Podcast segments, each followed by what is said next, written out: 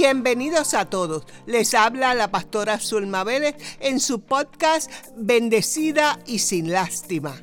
Este podcast está diseñado para traer una perspectiva diferente a nuestro caminar con Dios. Oro y espero que esta palabra llegue hasta lo más profundo de su alma, toque su corazón y le inspire a transformar su vida con la ayuda del Espíritu Santo. ¡Comenzamos! Decidir. Yo tengo que decidir a tener un cambio. No venir el domingo más como un domingo más, sino con venir con gozo, con alegría y con un deseo genuino de venir a la casa de Dios. Eh, porque miren hermanos, el enemigo nos está haciendo la guerra.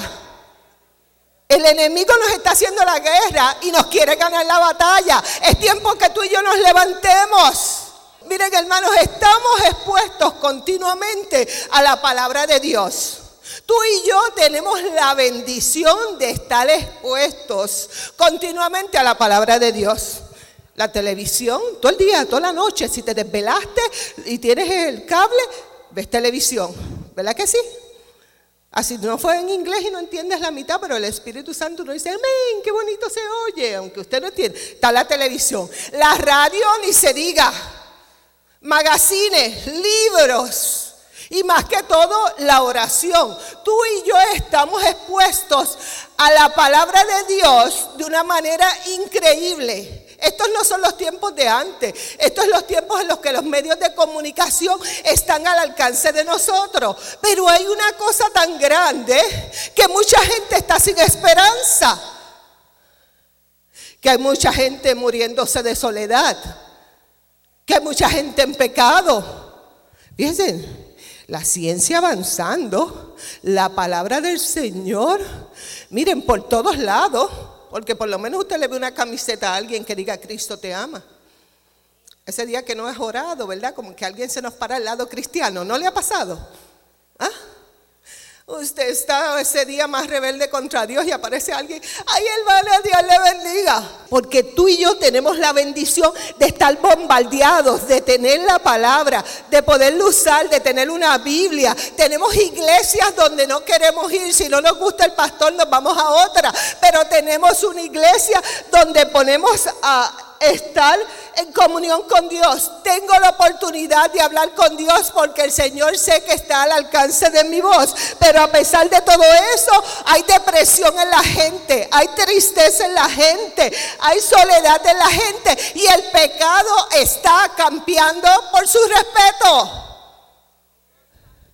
El pecado anda por todos lados. El pecado está Miren, caminando suavecito. ¿Por qué? Porque ese es el plan del enemigo. El plan del enemigo cuál es? Robar, matar y destruir a esta generación. Nosotros siempre decimos, a ah, los jóvenes son los del mañana, no los jóvenes son los de hoy. Esa es la generación que tú y yo vamos a dejar. Ese es el legado que tú y yo vamos a dejar porque tú y yo ya vamos decayendo. ¿Y qué está haciendo Satanás? Zarandeándolos tratando de destruirlos, tratando de matarlos, tratando de robarle, de robarnos a nosotros la bendición con nuestros hijos, de robarnos la paz.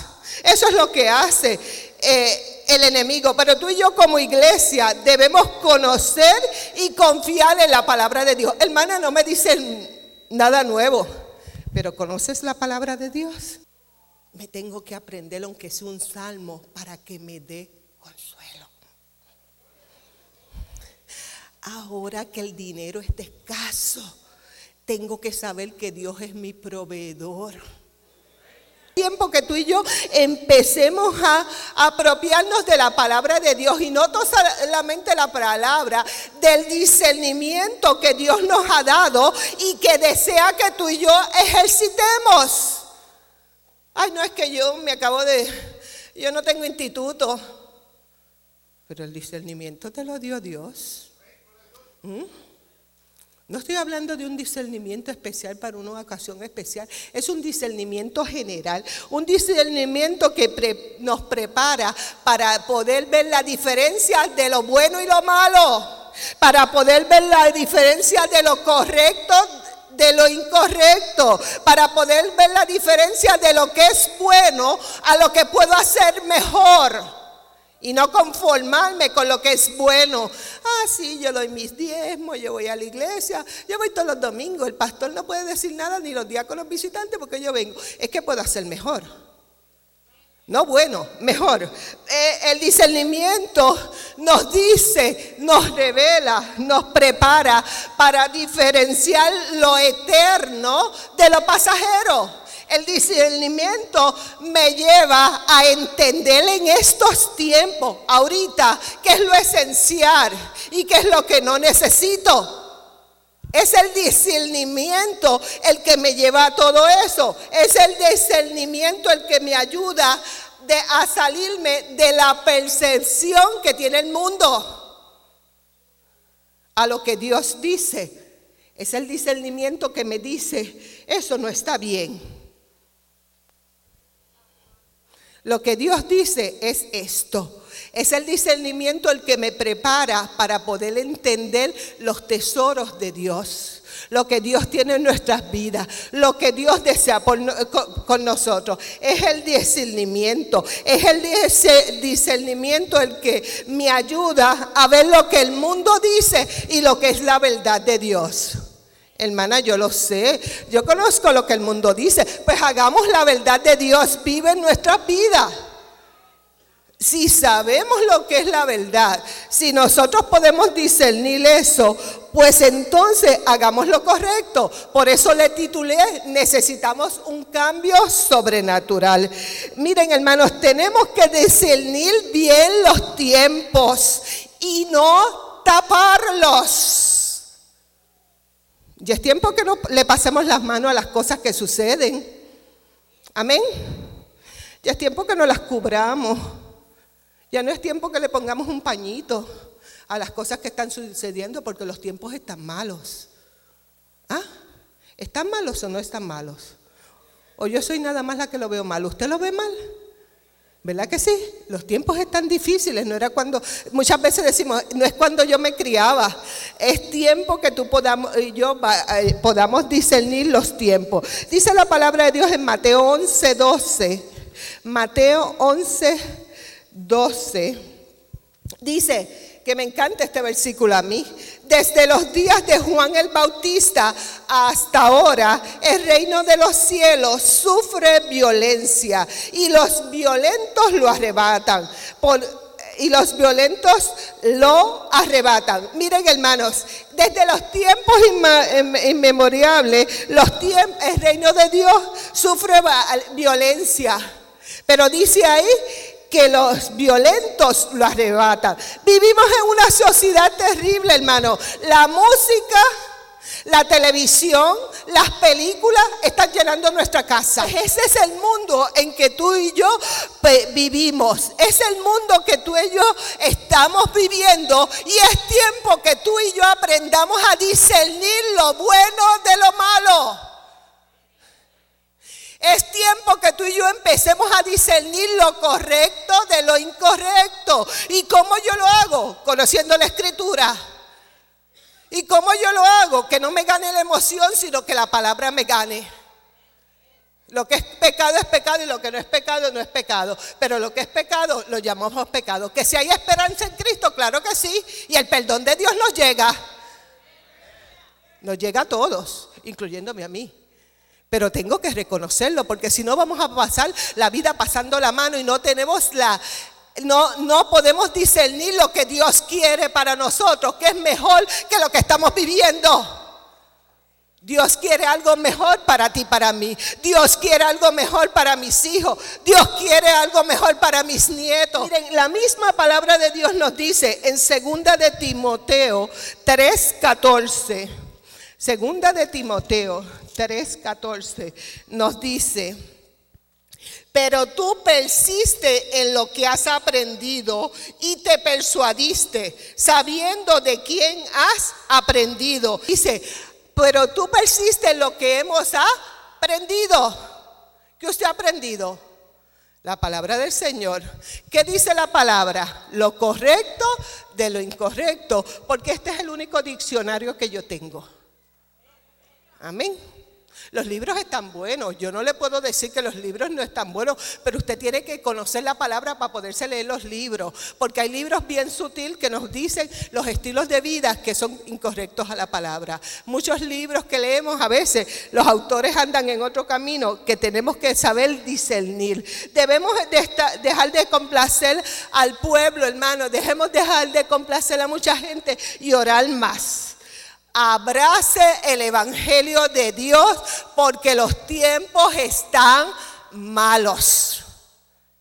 Péguese a la palabra. No busque excusa para no venir a la iglesia. No busque excusa para orar. No busque ninguna excusa, sino que abrace el Evangelio de Dios porque los tiempos están malos y miren, y se van a poner peor.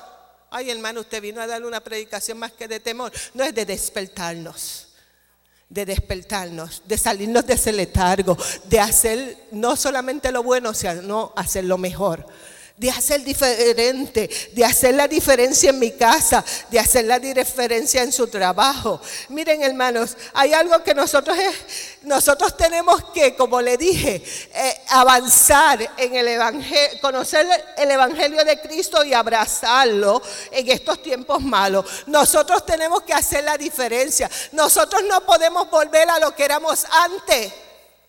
Una de las cosas que vemos en la palabra es que el pueblo de Israel cuando las cosas le salían mal, ¿se acuerda? Ay, Dios mío, bendito Moisés, ¿verdad? ¿Cuántos eran? Millones. A veces andamos con cuatro y nadie se ponía de acuerdo, imagínese con millones. ¿Verdad que tremendo estaba Moisés? ¡Ah, yo quiero maná! Ah, pero yo quiero un steak y si no nos vamos para McDonald's. Y terminamos no yendo, pero él tenía que oír a todo ese pueblo. Pero hay algo bien tremendo en el pueblo de Israel. El pueblo de Israel fue sacado de la esclavitud fue sacado de Egipto y en el momento que las cosas le, le, iban mal, que le peleaban a Moisés, que decía, ay, si no, no, si no, si sabemos, nos volvemos a dónde? A Egipto nuevamente. Pues tú no vuelvas a Egipto, te digo en esta noche. Sé libre en el nombre del Señor y las cosas que hacíamos antes ya no las queremos hacer porque tú y yo queremos hacer lo bueno delante de Dios.